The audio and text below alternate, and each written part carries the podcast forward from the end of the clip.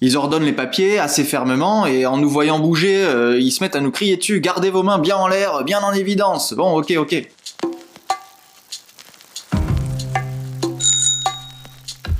Il faut deux roues pour faire un monde.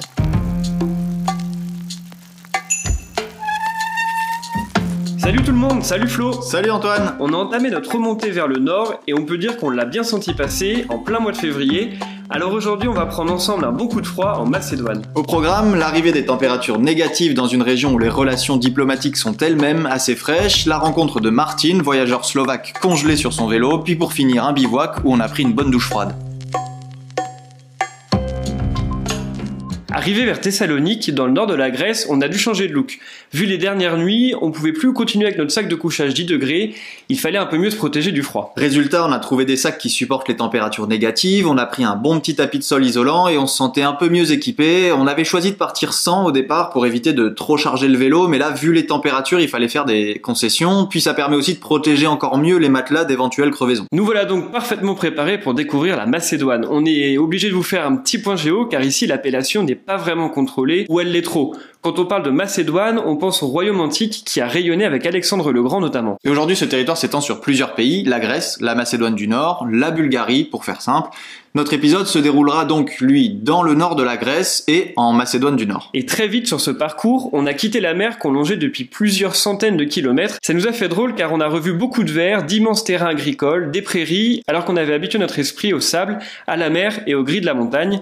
Le parcours était toujours un peu vallonné, mais moins aérien. On est passé aussi un peu au milieu de la vie des villages, ce qu'on n'avait pas fait depuis un bon moment, avec pas mal d'animations donc, euh, toujours un petit café qui diffuse une musique forte avec les anciens qui ont le verbe haut et qui nous sur nos vélos euh, en rigolant. Ce qui était marrant, c'est qu'on a plus vu une différence entre la côte grecque et la Macédoine grecque qu'entre la Macédoine grecque et la Macédoine du Nord, car à la frontière, les paysages de moyenne montagne, au loin, et des villages étaient très similaires. À un détail près, l'alphabet passait du grec au cyrillique. Assez vite, un autre détail s'est pointé, on a remarqué à plusieurs reprises des tags ou des peintures plus ou moins discrètes qui représentaient un drapeau proche de celui de la Macédoine du Nord. Alors ce qu'on voyait sur les murs, c'était un soleil au centre, représenté par une sphère, et 16 rayons en relief, le tout en jaune sur un fond rouge. Le drapeau officiel, lui, possède un cercle jaune en son centre et 8 rayons, toujours jaunes, qui sortent d'un cadre rouge.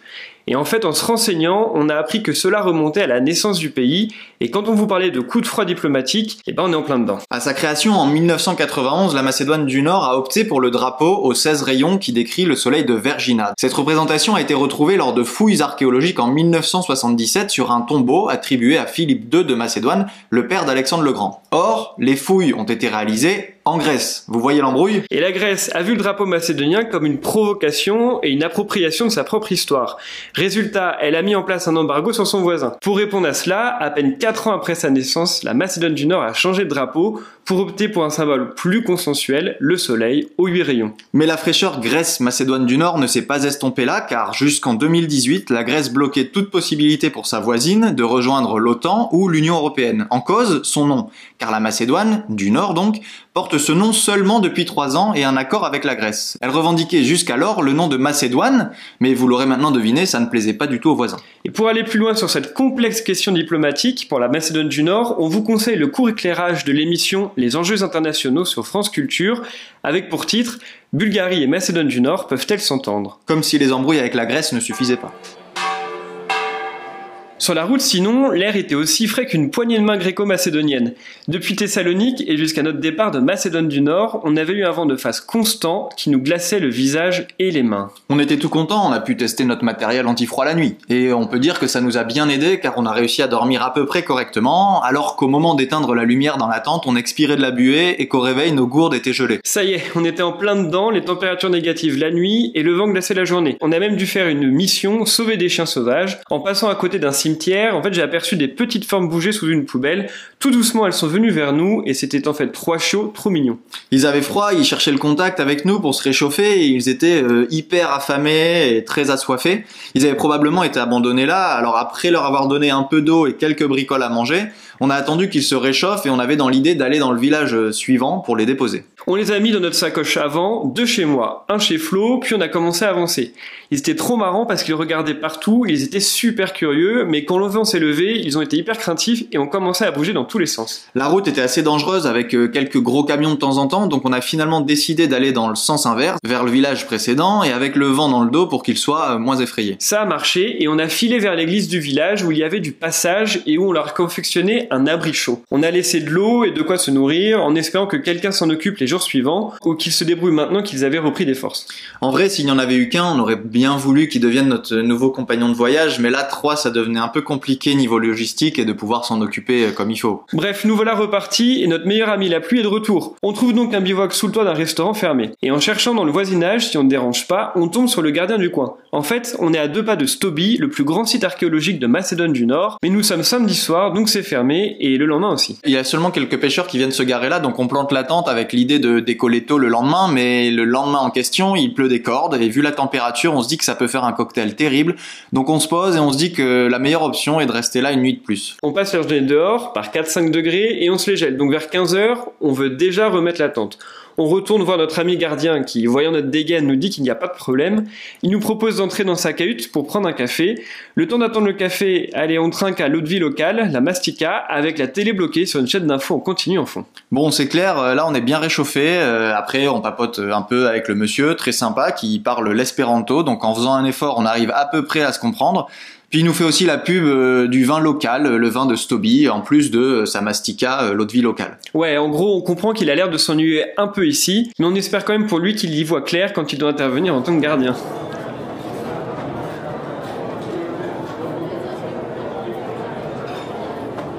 Notre dernier point de chute avant de quitter la Macédoine du Nord, c'est Skopje, la capitale. La ville est entourée de montagnes blanchies par la météo des derniers jours, on arrive par des petits villages de plus en plus rapprochés et avec le décor type, une église orthodoxe et les collines derrière. Après une bonne nuit de repos au chaud dans une location, on visite Skopje et on découvre des monuments assez récents dont beaucoup ont été construits à la fin des années 2000 et au début des années 2010 dans le cadre du projet d'urbanisme Skopje 2014. Car la ville en fait a été bouleversée par un tremblement de terre en 1963. Ici, on ressent pas mal euh, l'influence ottomane des Balkans, aussi bien dans certains quartiers que dans l'assiette. Euh, Puis on tique sur une statue d'un cavalier prêt à mener sa troupe à la victoire. On pense directement à Alexandre le Grand, mais on se dit que les Grecs ne doivent pas apprécier du tout. Et en effet, cette statue située sur la plus grande place du pays a dû changer de nom pour ne pas froisser le voisin qui, encore une fois, s'est fait entendre. Il ne s'agit donc plus de la statue d'Alexandre le Grand, mais de la statue dite du guerrier à cheval, point à la ligne. Parfois, tu attends un signe, comme par exemple pour te conforter de remonter l'Europe de l'Est en plein hiver. Dans notre cas, il s'est appelé Martin, un mec aux allures de cyclo venu du froid. C'est notre rencontre du troisième cycle. À Thessalonique, et alors qu'on distinguait au loin le mont Olympe en neige, on a croisé un cyclo venant dans le sens inverse. Ça nous est arrivé assez rarement depuis le début du voyage de voir des cyclos au long cours, donc on était tout excités.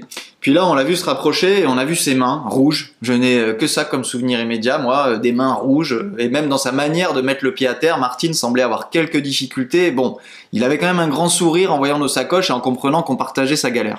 Parti de Slovaquie en plein mois de décembre, il nous a expliqué avoir descendu son pays, la Hongrie, la Serbie, puis la Macédoine du Nord, en un peu moins de deux mois et par des températures approchant rarement les 5 degrés. Heureusement, il nous a rassurés en nous disant que le temps qu'on arrive en Slovaquie, qui était une de nos étapes suivantes, il ferait bien meilleur. Pour sa part, il filait vers le sud de la Grèce et comptait remonter par l'Albanie et la Croatie. Il nous a beaucoup marqué car il voyageait sans vraiment euh, avoir de GPS. Il avait une carte pour se diriger à l'ancienne.